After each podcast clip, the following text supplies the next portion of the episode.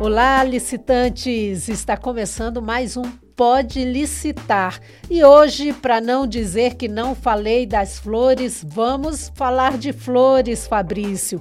Fabrício, adorei essa pauta: licitações para aquisição de flores.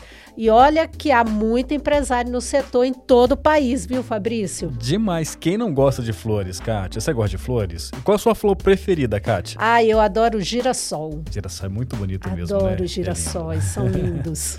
Exato. E, e, assim, aliás, um oi para você, Kátia, um oi para nossos ouvintes, para todo mundo que segue esse belíssimo podcast, o Pode Licitar, que já está no seu número 44? 44. 44, né? Isso, 44, Fabrício. É. Vamos indo. E, então, falando de flores, esse mercado é, é, de, de, plantas ornamentais movimenta a economia de diversas cidades, né? Algumas realizam aí até aquelas grandes festas e feiras no setor, né, Kátia? É, é muito legal. É muito legal. Ah, e assim, eu quero então aproveitar para já anunciar para os nossos ouvintes que quem já está conectado com a gente para conversar sobre licitações para fornecimento de flores, coroas e mudas são as duas instrutoras do portal de compras públicas, Maria Eduarda e Daniele Veríssimo. Maria Eduarda e Daniele Veríssimo, sejam muito bem-vindas, tudo bem? Obrigada, Kátia, Fabrício. Prazer estar aqui de novo, ajudando vocês, ajudando o pessoal para poder ter licitação aí com muito sucesso. Boa. Legal. Obrigada, pessoal. Boa tarde. Olá, boa tarde, Eduarda. Maria Eduarda. Boa tarde, boa tarde, bom dia, é. boa noite para quem estiver ouvindo. Exatamente. Já para facilitar, Maria Eduarda, a gente pode chamar você de Doda? Claro, sem problema. Ah, então tá. A Dani Duda hoje. Bora lá. Pois e, é. e olha, Fabrício, você sabia que uma vez eu fui ah. fazer uma cobertura sobre produção de flores no Ceará e Nossa. você sabia que a maior plantação de rosas do Brasil fica no Ceará, na Serra da Biapaba, Ibiapaba. É grande, viu, Fabrício? Ah, imagino. Deve ser lindíssimo, hein? Muito, lindíssimo. É muito lindo. Bom, bora começar? Pode licitar o podcast do Portal de Compras Públicas.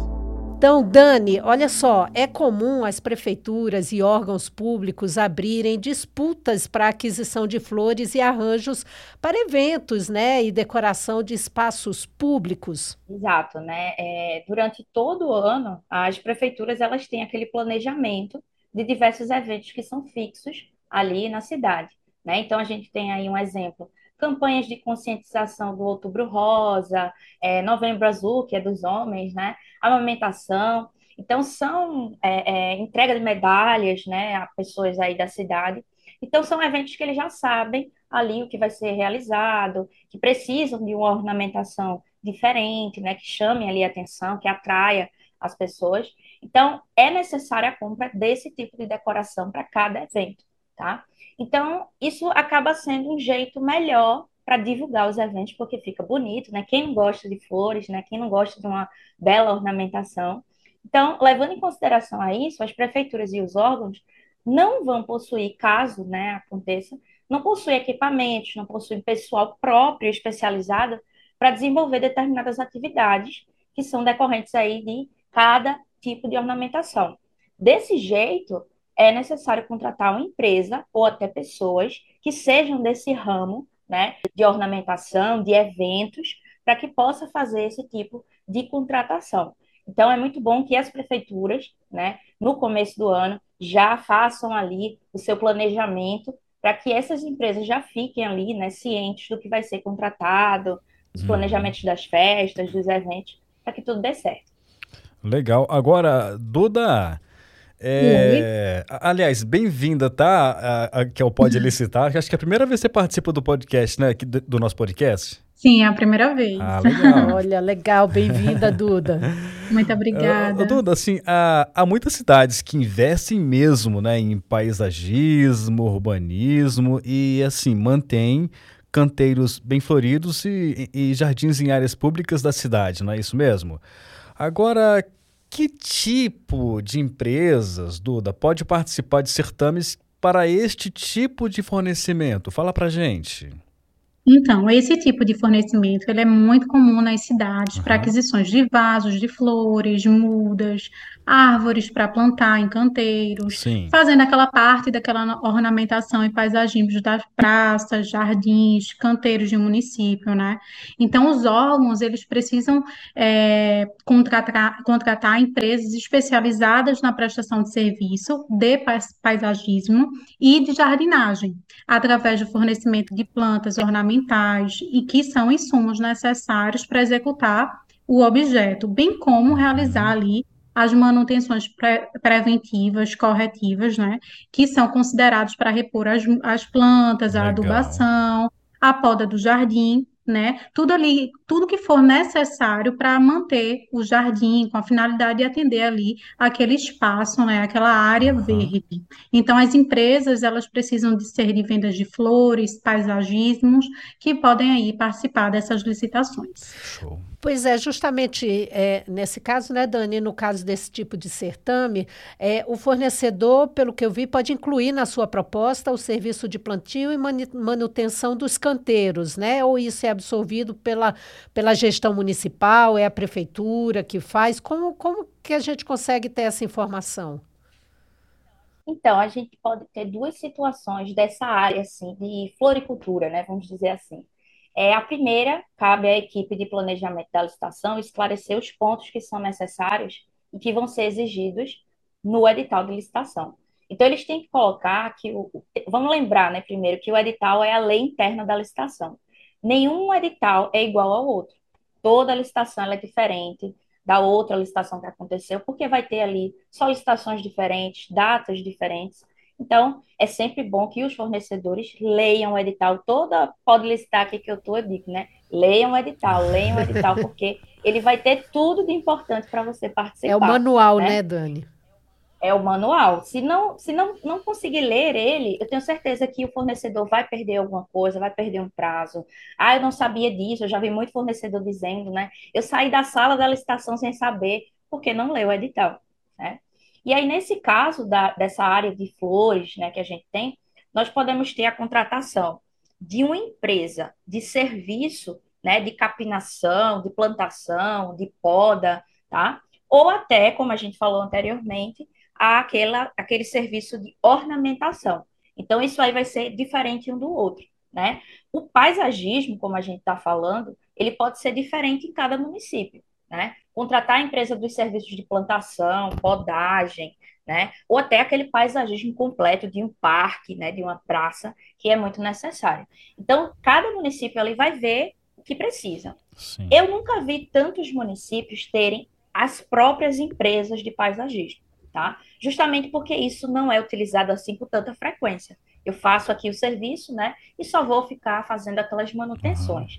Então, é mais comum que exista a contratação de uma empresa, certo? Para realizar esse tipo de serviço, tá? Legal. E, obviamente, né? Essas empresas vão ali fazer o plantio, vão fazer as podas, o corte de árvores, que é sempre necessário. Né? Até ali ver se as plantas realmente estão né, crescendo, estão ali ficando né, bonitas, tá? Mas aí vai depender realmente do edital. Então, não deixem de ver o edital para saber se vocês né, são do ramo de fornecimento realmente daquilo que está sendo ali exigido. Duda, agora fala aqui pra gente o que, o que é mais comum ser usado nesse tipo de compra pública? Pregões eletrônicos para a aquisição de flores, serviços de floricultura, arranjos de flores naturais, coroas de flores, etc. Ou dispensa de licitação para estas aquisições? Fala pra gente. Então, como, a- como estamos aí diante, né, da introdução de uma nova lei, temos já alguns exemplos, né, muitos exemplos, além dos exemplos que nós temos aí das antigas leis. E para a contratação de serviço de plantação, podagem, eh, irrigação, temos muitos exemplos de pregão, né, de utilizar essa modalidade do pregão. A contratação de serviço de flores naturais para eventos, vemos também muitas contratações diretas, que é por meio de dispensa, pelo valor ser menor e a necessidade ser muito específica e é uma fórmula mais rápida de ter essa contratação, né, de, de atingir esse fornecimento aí pelo fornecedor. Por serem eventos, por exemplo, serem eventos datados, né, e aí caberia aí o uso melhor da dispensa.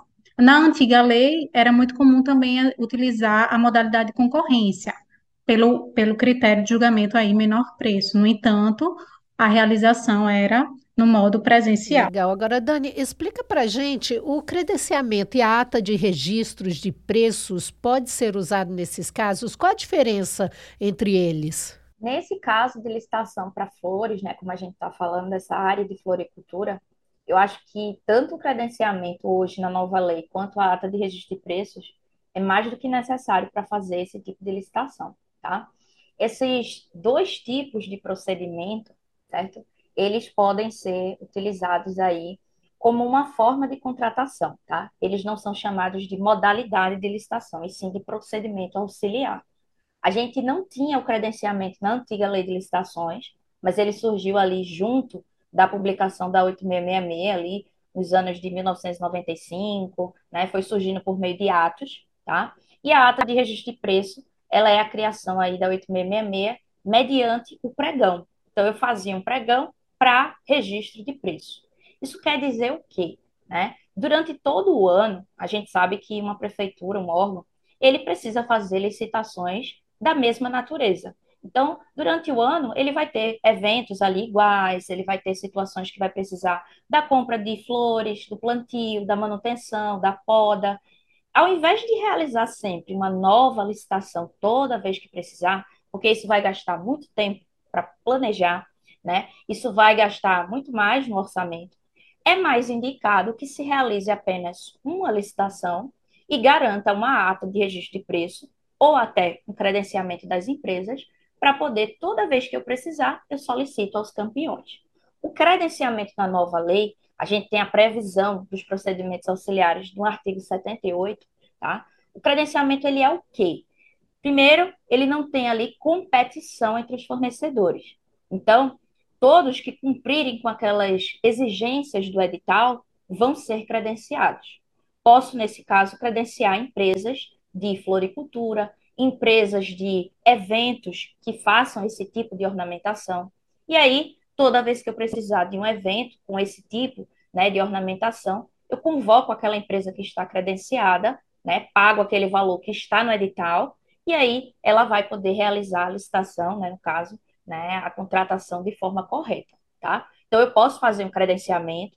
Se aparecerem ali cinco empresas de eventos para participar, as cinco estão cumprindo com o que eu estou exigindo? Estão. Então, as cinco serão credenciadas. Elas vão executar o mesmo serviço, a mesma quantidade de serviço, que é importante, ninguém vai trabalhar mais do que a outra, tá? E eu posso até gerenciar, dizendo assim: olha, essa primeira empresa vai fazer os eventos de janeiro e fevereiro, essa daqui março e abril.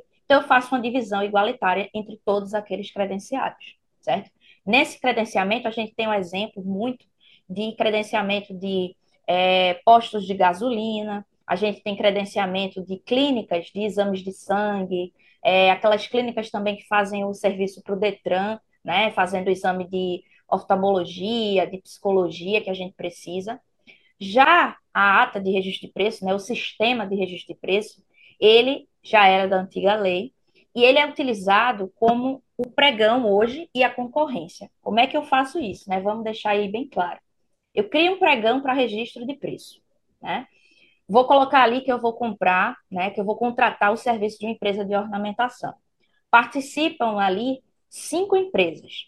E aí eu coloco o valor que vai ser realizado, né? O pregão para ser feito. A empresa que ganhar, ou as empresas que ganharem, elas ficarão registradas em uma ata de registro de preço.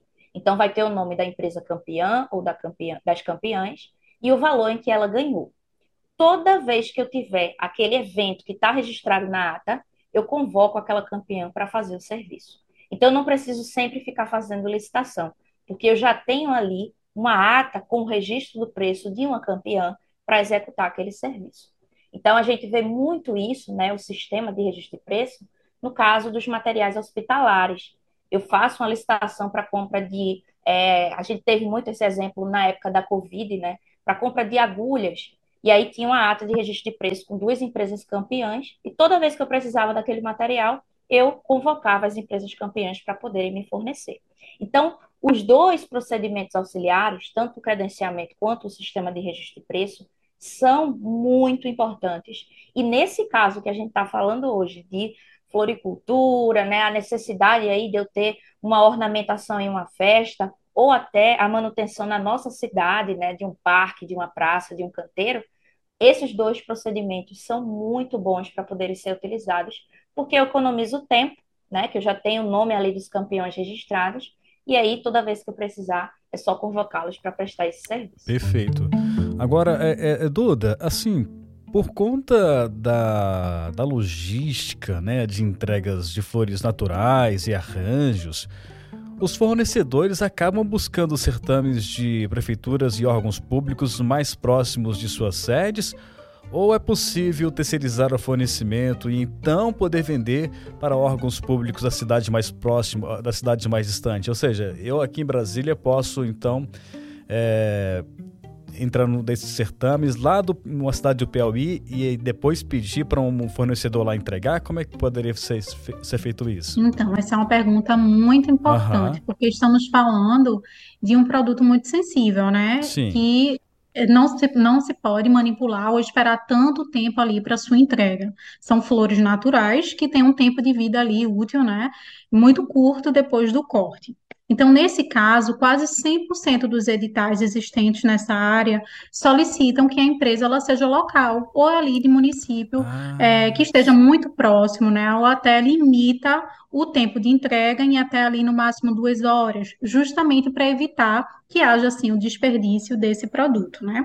E aí eu vou pela seguir a mesma dica aí de Dani, que a gente tem que lembrar que essas informações, né, essas exigências, digamos, entrega de duas horas município próximo, elas devem constar no edital.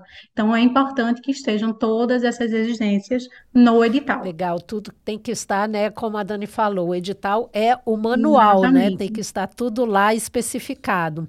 Bom, e Dani, o valor da proposta deve trazer todos os impostos, os encargos, né, como trabalhistas, previdenciários, taxas, fretes, deslocamento, enfim, custos ou despesas que incidam ou venham a incidir direto ou indiretamente sobre o serviço. É isso mesmo?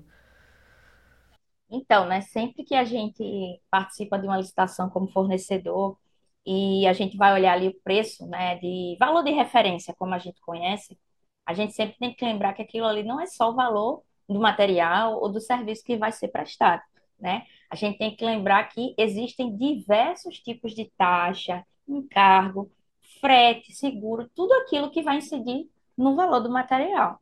Então, é, a gente insiste, né? É, o edital da licitação, ele vai ter ali constando, com certeza, no contrato também vai estar, que independente do valor unitário, todas as especificações do objeto contidos na proposta, né, vinculam ali a contratada, no caso, o fornecedor que vai ser o campeão, nos valores que foram propostos, estarem inclusos ali. Custos operacionais, né? A gente bota custo operacional como? Montagem, a entrega, né, retirada de caminhão ou a colocação dos materiais em algum tipo de estoque, né? Encargo previdenciário, trabalhista, tributário, comercial, né, que é muito importante e quaisquer outros, como a gente falou, né, frete, que é, se for muito longe, vai ter um frete diferente. Ah, a gente tem que entregar em locais diferentes, o município está exigindo. Tem que saber que para um lugar pode ser um valor de frete e para outro também, né?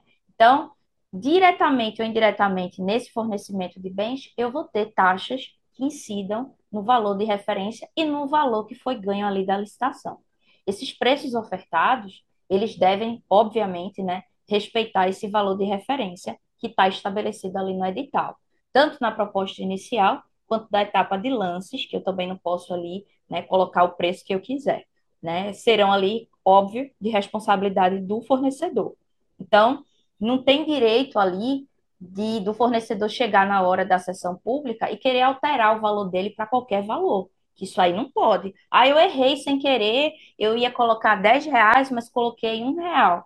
Ok, ele pode ali até ter um erro de digitação. Isso aí, as plataformas, né, o nosso portal aceita esse tipo de solicitação de cancelamento de lance. Mas o que ele não pode é tentar ali diminuir o valor de uma forma, né, ou burlar aquele tipo de sessão pública para ele ser o campeão e depois ele querer mudar o valor aumentando ele, né? Isso aí não pode. O preço que está na proposta não é só o valor do produto ou serviço, né? Então lembra que taxa, imposto frete tem que ser calculado junto. Então, fornecedor, cuidado quando for colocar a sua proposta, tá? Inicial, ou o preço da sessão pública na hora ali que tiver, né, na disputa, que você tem que incidir todos os impostos e todas as taxas para não sair perdendo na licitação. Maravilha. Bom, aqui estamos indo bem demais nesse podcast, né, Kátia? Vale lembrar que é o de número, de número 44, Pode Licitar. Hoje nós temos uma convidada que ainda não tinha participado do Pode Licitar. E já que ela está começando aqui, estreando, estreando aqui, com, aqui a com a gente no, no, no, nosso podcast, tem o quadro, né? Que é o de frente com Far. Brincadeira, tá? Não, mas a, a pergunta é assim: Eduarda por Eduarda. Descreva. Ó, Eduarda Recifense, minha mãe. Olha aí. Olha. Mas hoje ela não mora em Recife. Um pouco longe, então ah, um é? pouco longe. Não, não. Ela não está nem no Brasil. Eita, Olha, participante internacional. É. Falando de fora. Onde que você está, Eduardo? Agora estou em Montreal, no Canadá. Olha, diretamente do Canadá. Muito Perfeito. Bom. Mas tem aí minhas raízes aí no Nordeste, assim como o Dani. É, eu também sou pernambucana, eu também sou de Nosso Recife. país, Pernambuco, né, como a gente diz. Nosso país, é, Pernambuco. País Pernambuco. Sensacional, é, muito maravilha. bom. Maravilha. Então, Duda, aqui nós temos um quadro que é onde o nosso ouvinte participa, né? Ele manda perguntas, a Dani já respondeu centenas delas aqui na, no, no Pode Licitar.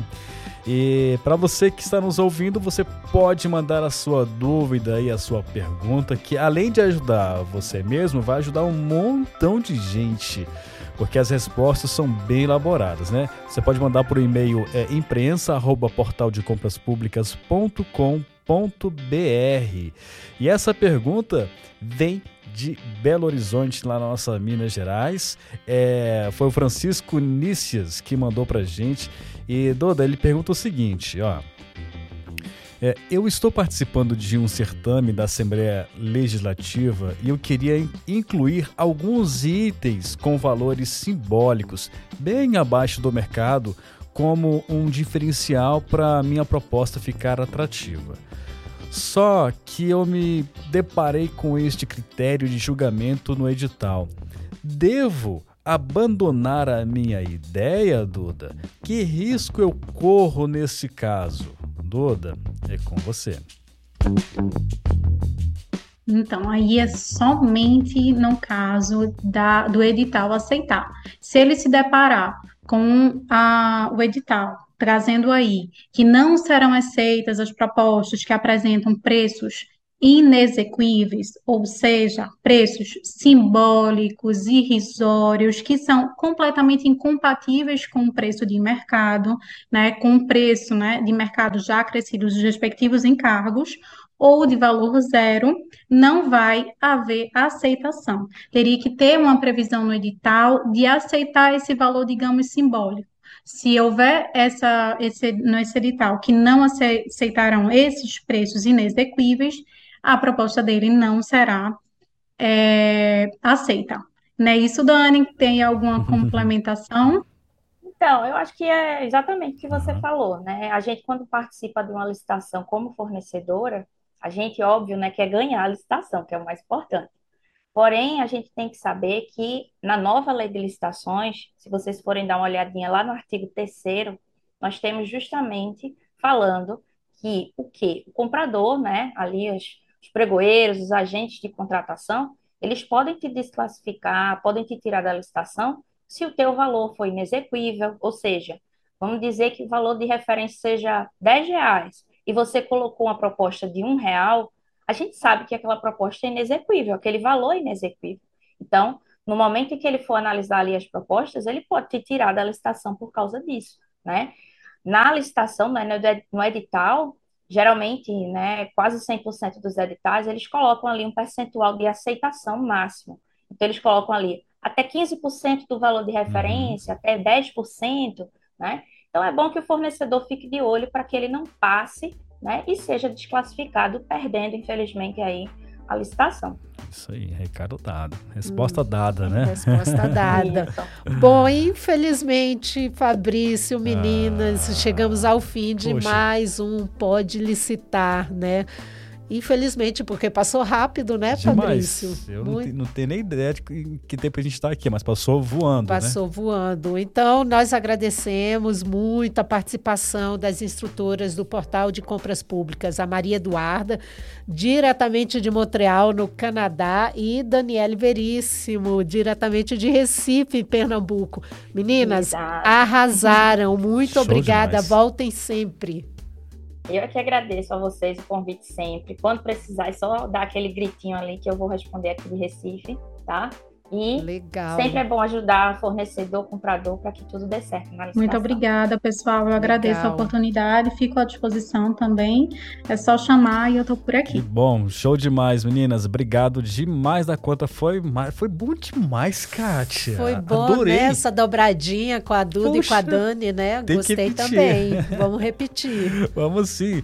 Pô, e a gente fica por aqui, né? E se você, ouvinte, quer saber mais sobre licitações, pode entrar em contato com a gente pelas redes sociais, pelo nosso e-mail que é imprensa@portaldecompraspublicas.com.br ou no nosso site www.portaldecompraspublicas.com.br. Vale lembrar que esse podcast ele vai estar nas principais plataformas de áudio da sua preferência, Spotify, Deezer, eh, SoundCloud, Amazon iTunes. Music. Não, tá em tudo. O portal de compras públicas tá em tudo. Portanto, né, curta, compartilhe, Compartilhe. dá aquelas cinco estrelinhas Ah, se você é gostou, ótimo. envia para alguém que você sabe que vai entrar numa licitação ou está pensando em entrar nesse Isso, mundo das isso. licitações, né? Ou que já participa. Aqui a gente tem espaço para todo mundo. Demais. Então é isso, Kátia. Obrigado, menina. Obrigada, meninas. Obrigada, Fabrício. Tchau, tchau, gente. Até a próxima. Tchau, tchau. Você ouviu Pode Licitar, o podcast do Portal de Compras Públicas.